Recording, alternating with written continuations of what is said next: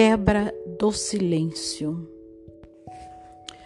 Na primeira campanha pela conscientização do problema da AIDS, os ativistas criaram um slogan forte: silêncio igual morte. O silêncio em relação ao trauma também leva à morte, à morte da alma. O silêncio reforça o isolamento do trauma.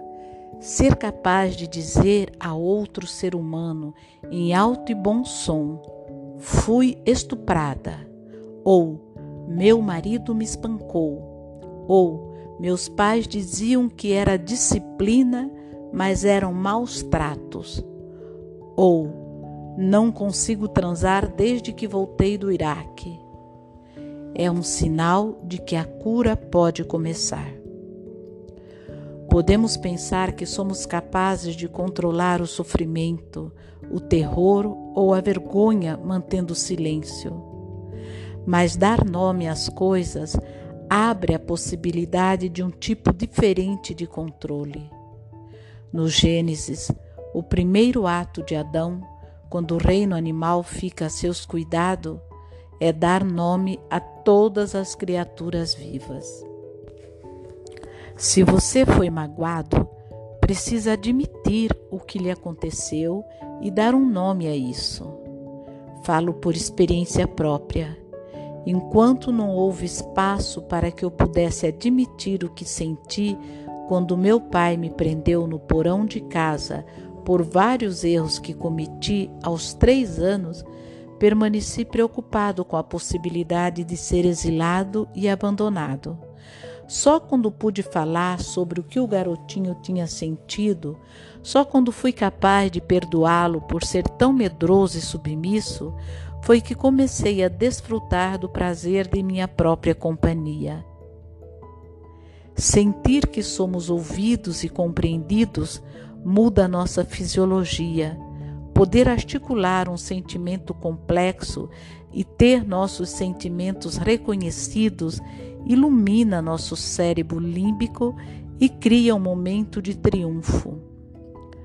Por outro lado, ser recebido com silêncio e incompreensão mata o espírito. Ou, como John Bowlby expressou com muita felicidade, o que não pode ser dito ao outro não pode ser dito a si mesmo.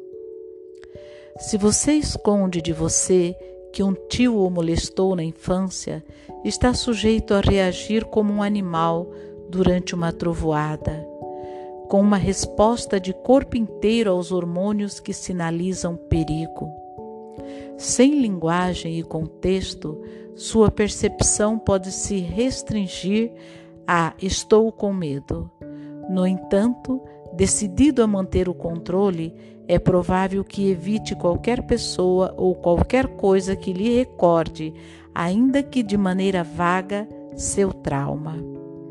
Você também pode se alternar entre a inibição e o nervosismo, ou entre a reação e a explosão, sempre sem saber porquê. Enquanto mantiver segredos e reprimir informações, você estará basicamente em guerra consigo mesmo Esconder os sentimentos mais profundos consome uma energia gigantesca, exaure a motivação para buscar metas e provoca sentimentos de enfado e bloqueio. Ao mesmo tempo, hormônios do estresse inundam seu corpo, provocando dores de cabeça e dores musculares, problemas intestinais ou sexuais, além de comportamentos irracionais que talvez venham a lhe causar embaraço e magoar outras pessoas.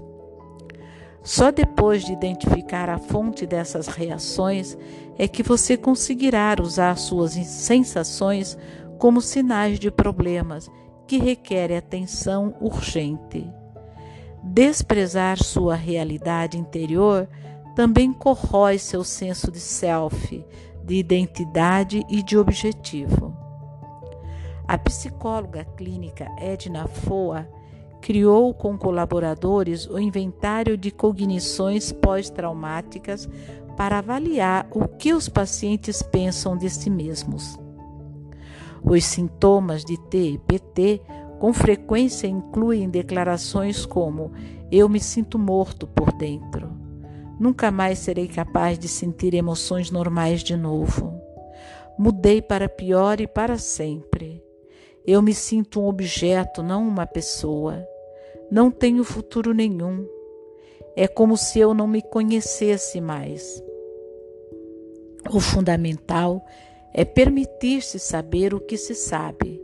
No livro Como é Ir para a Guerra, Karl, Marlan, Karl Marlantes, veterano do Vietnã, luta com suas lembranças de integrar uma competente e destacada unidade de combate dos fuzileiros navais, enfrentando a terrível cisão que descobriu dentro de si. Durante anos não percebi a necessidade de curar aquela cisão, e não houve ninguém, depois que voltei, que chamasse minha atenção para isso. Por que supus que existisse uma única pessoa dentro de mim? Há uma parte de mim que simplesmente adora mutilar, matar e torturar. Essa parte de mim não sou eu inteiro. Tenho outros elementos que, na verdade, são o exato oposto disso e dos quais me orgulho. Então, sou um assassino? Não, mas parte de mim é. Sou um torturador?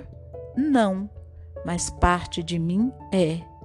Sinto horror e tristeza ao ler no jornal que uma criança foi vítima de maus tratos. Sinto, mas será que fico fascinado? Marlantes diz que sua trajetória para a recuperação exigiu aprender a dizer a verdade, mesmo quando era brutalmente dolorosa. A morte, a destruição e a amargura precisam ser o tempo todo justificadas, se não houver um sentido que dê conta do sofrimento. A ausência desse sentido preponderante leva a inventar, mentir, preencher o vazio de significado. Eu nunca fui capaz de dizer a alguém o que se passava dentro de mim. Por isso reprimi essas imagens, afastei-as durante anos.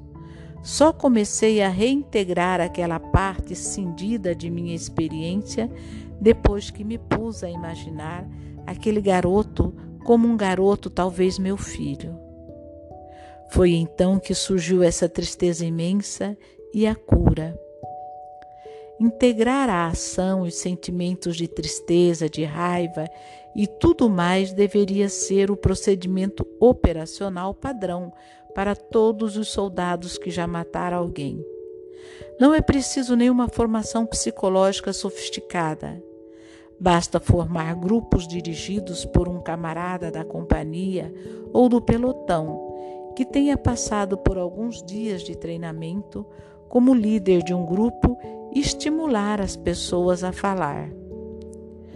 Ver o próprio terror em perspectiva e dividir essa visão com outros pode restabelecer a sensação de que você faz parte da espécie humana depois que os veteranos do Vietnã, de quem tratei, participaram de um grupo de terapia em que podiam dividir as atrocidades que tinham visto e cometido, conseguiram começar a abrir o coração para as namoradas.